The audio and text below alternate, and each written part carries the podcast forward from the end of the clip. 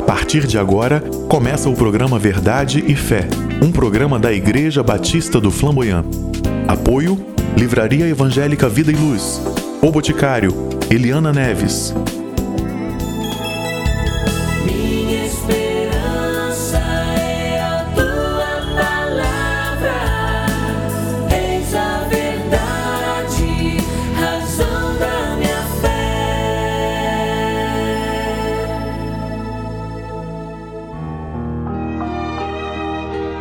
Agora uma mensagem bíblica pelo pastor Sandro Reis em um dos nossos cultos na Igreja Batista do Flamboyant.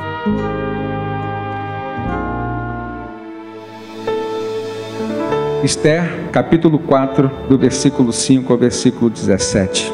Então Esther convocou Atá, um dos oficiais do rei, nomeado para ajudá-la, e deu-lhe ordens para descobrir o que estava perturbando Mardoqueu e por que ele estava agindo assim. Atá foi falar com Mardoqueu na praça da cidade, em frente da porta do palácio real. Mardoqueu contou-lhe tudo o que tinha acontecido e quanta prata Amã tinha prometido depositar na tesouraria real para a destruição dos judeus.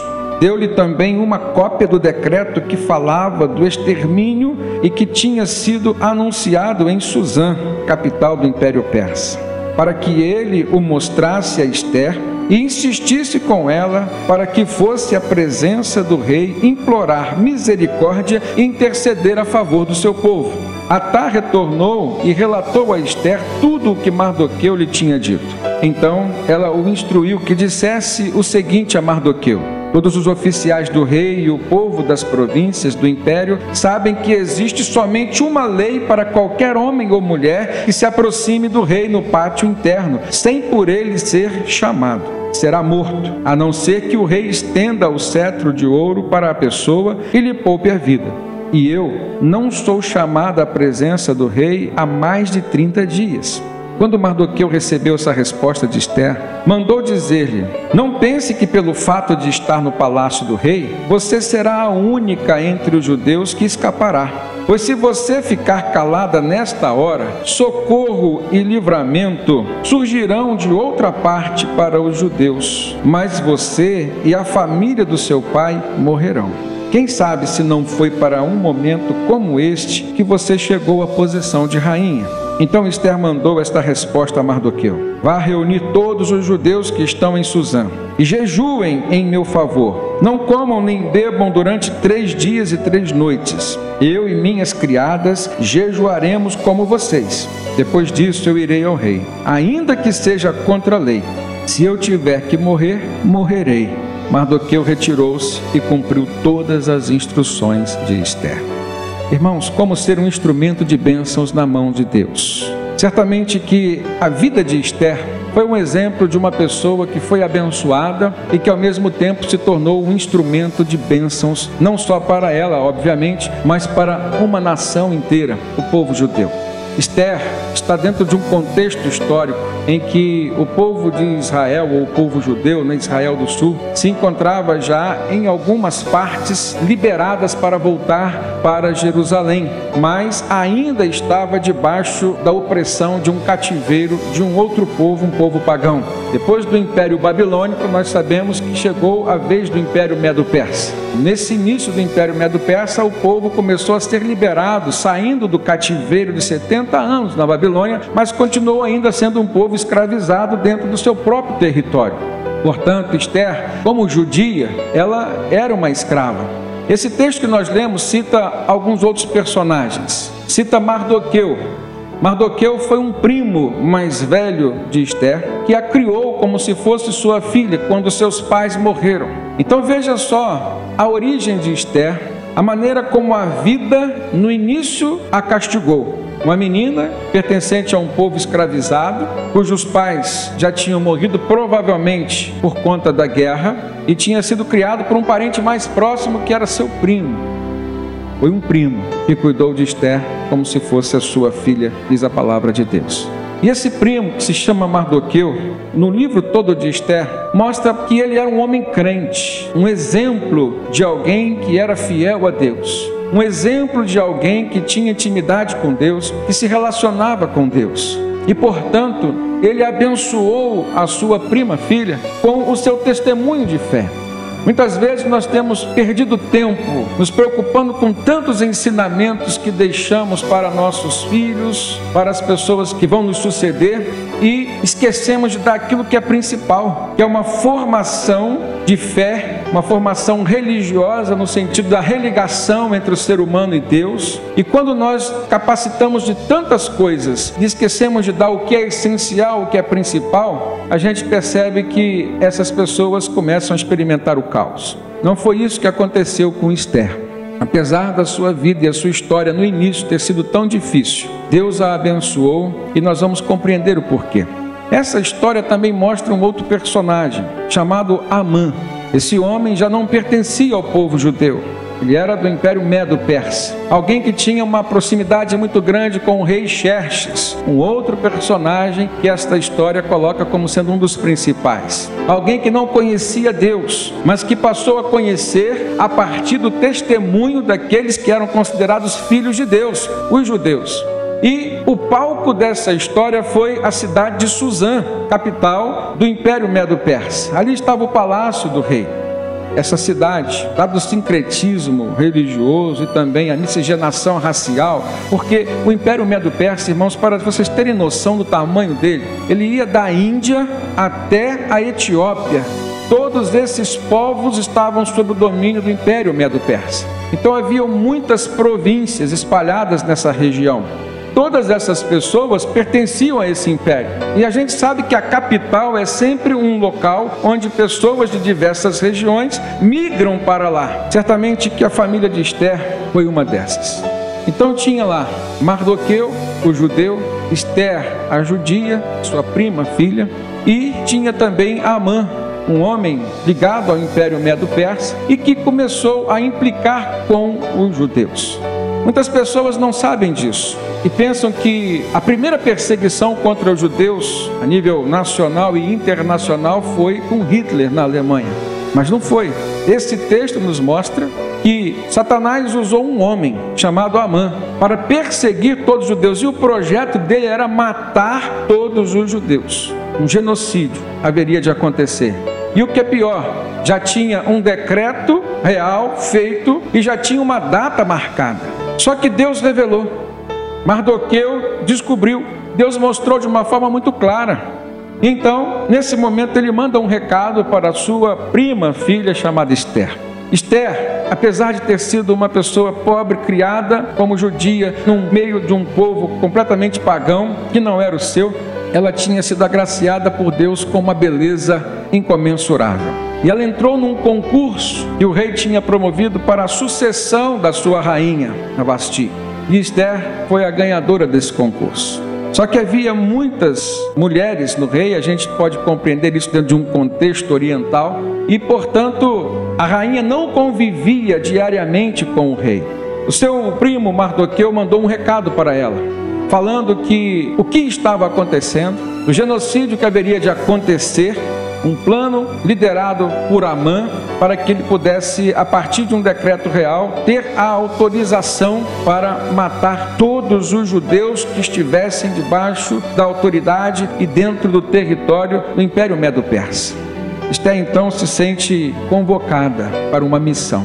E é dentro desse sentido que a gente começa a perceber algumas lições. Porque ela foi alguém que se colocou como um instrumento de bênçãos nas mãos de Deus e aqui a gente percebe que não há como você ser um instrumento de bênçãos se não for pela mão de Deus. Não pense você querer ser alguém que vai fazer uma missão para Deus sem a presença de Deus. Certamente você estará fadado ao fracasso. A gente percebe nas linhas dessa história, lógico que inspirado pelo Espírito Santo, alguns detalhes que enriquecem as lições que a gente pode tirar para o nosso dia de hoje, para a maneira como a gente pode lidar com as nossas lutas, lidar com as circunstâncias, lidar com os desafios que temos no convívio social e lidarmos com as missões espirituais que Deus nos concede.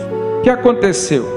A gente percebe que, logo no verso 5, Diz que Esther convocou o seu oficial ali, pessoa que o rei tinha colocado para ser ali um funcionário dedicado a ela, chamado Ratá, e mandou que ele fosse até Mardoqueu para descobrir o que, que estava perturbando Mardoqueu e por que, que ele estava agindo de uma forma que demonstrava tanta tristeza no coração. Uma das coisas que a gente tira como lição nesse texto é o fato de que uma pessoa que deseja ser um instrumento de bênção nas mãos de Deus, irmãos, precisa ser uma pessoa que se importa com os outros, uma pessoa que tem sensibilidade para com as outras pessoas. Irmãos, Deus fez algo maravilhoso na vida de Esther. Alguém que sai da posição de escrava e chega à posição de rainha só por um milagre. Mas a gente percebe que os milagres que Deus faz apesar de ser graça, não é por merecimento, eles têm sempre, irmãos, um objetivo.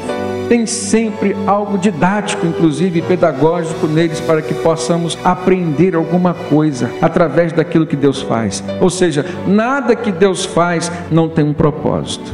Aquela mulher se transformou numa rainha e o propósito de Deus na vida dela era abençoar o seu povo. E ela tinha algumas prerrogativas enquanto ser humano que era. Deus capacita as pessoas escolhidas, mas Ele também escolhe algumas pessoas que já têm algum tipo de capacitação. E a capacitação que Deus dá mais valor é aquilo que está no nosso coração.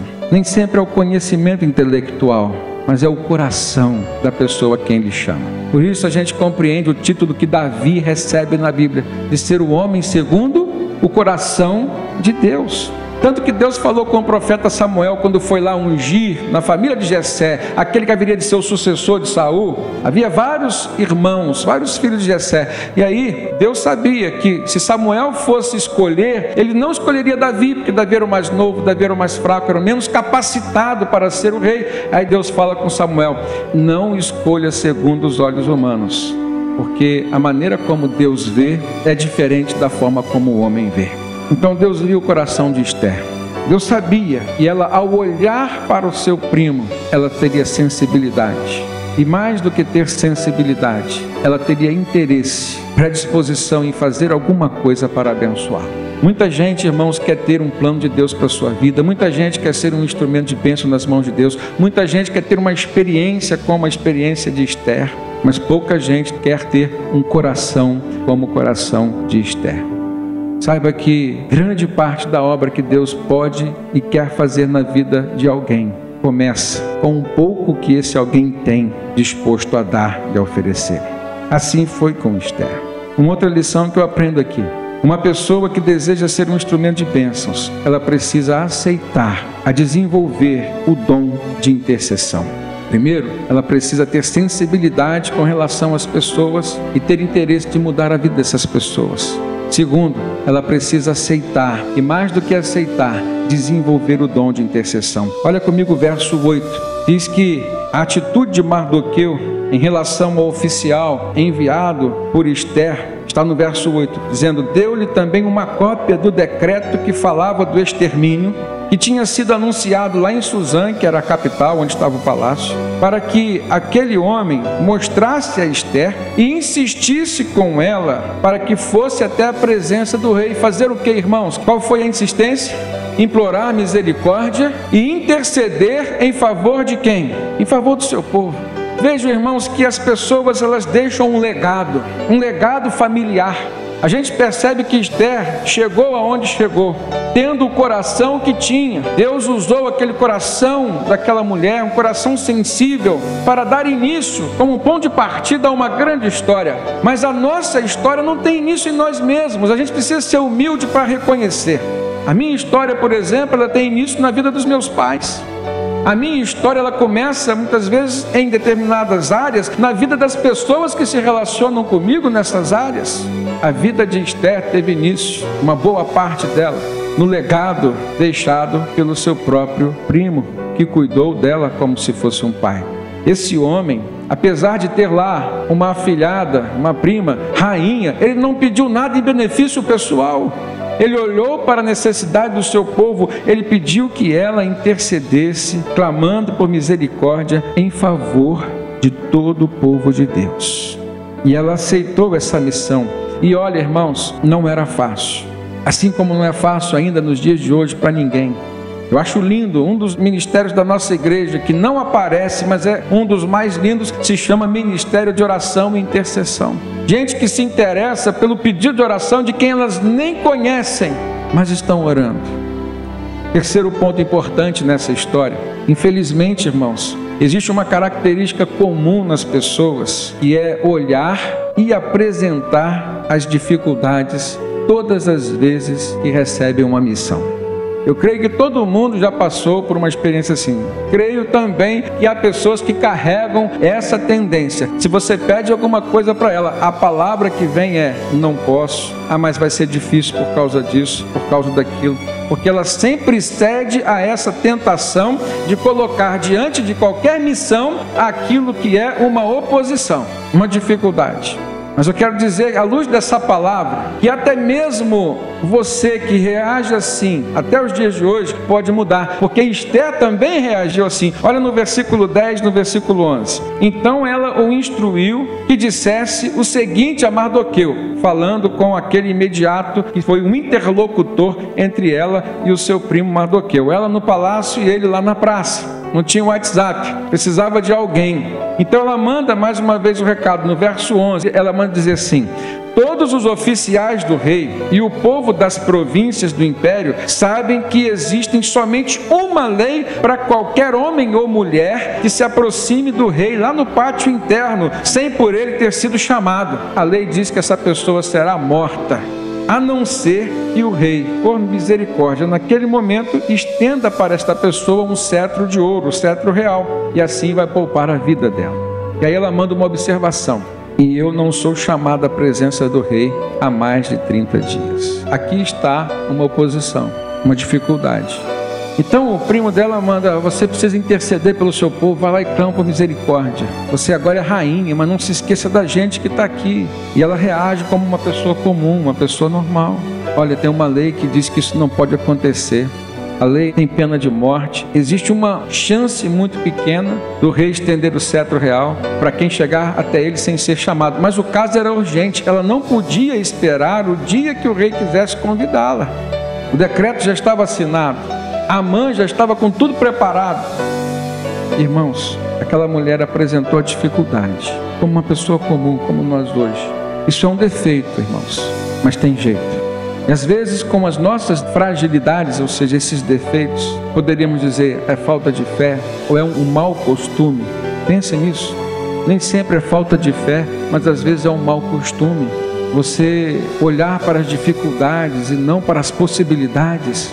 E a gente aprende que a maioria dos milagres de Deus são feitos sempre aonde? Nas dificuldades. Quando aos olhos dos homens é impossível, e aí Deus entra fazendo o milagre. Porque o que é impossível aos homens, a Deus tudo é possível. E aí é o momento dele dizer: não foi coincidência, foi milagre.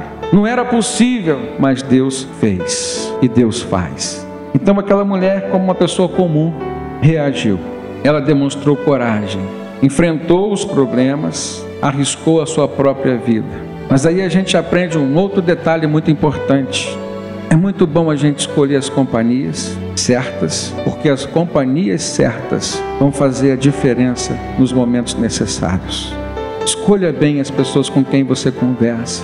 Veja quais são os princípios que norteiam a vida dessa pessoa. É uma pessoa que tem fé como você, ela crê no mesmo Deus que você.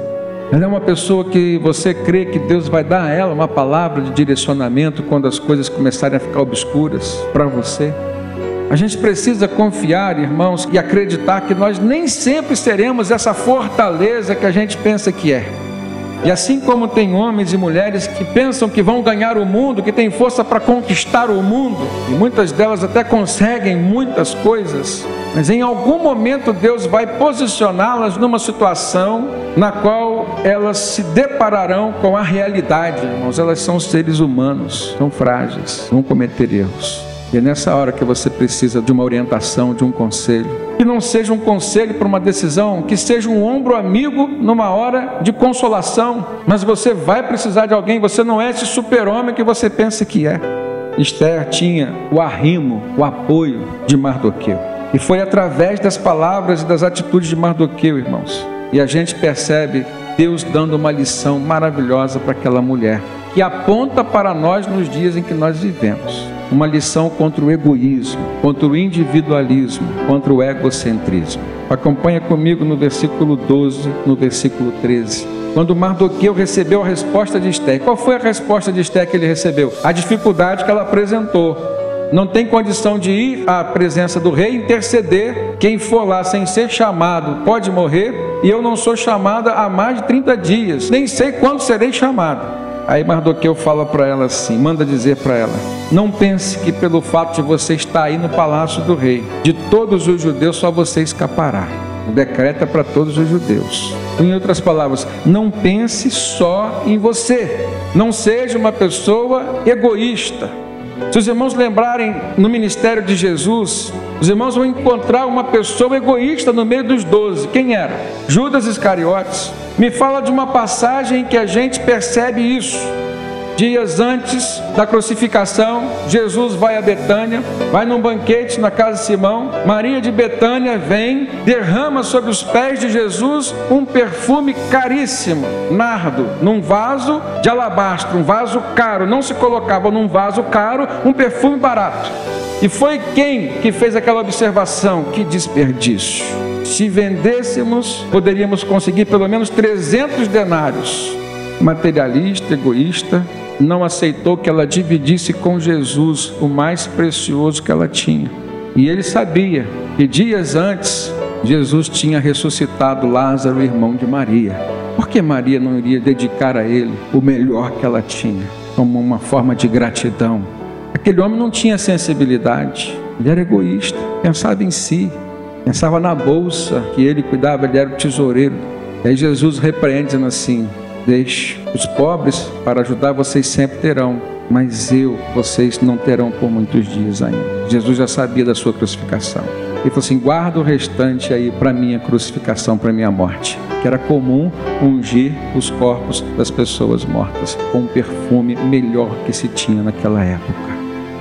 Queridos, se a gente quer ser um instrumento de bênção nas mãos de Deus, olhando para a história de Esther, há mais uma coisa que a gente precisa aprender.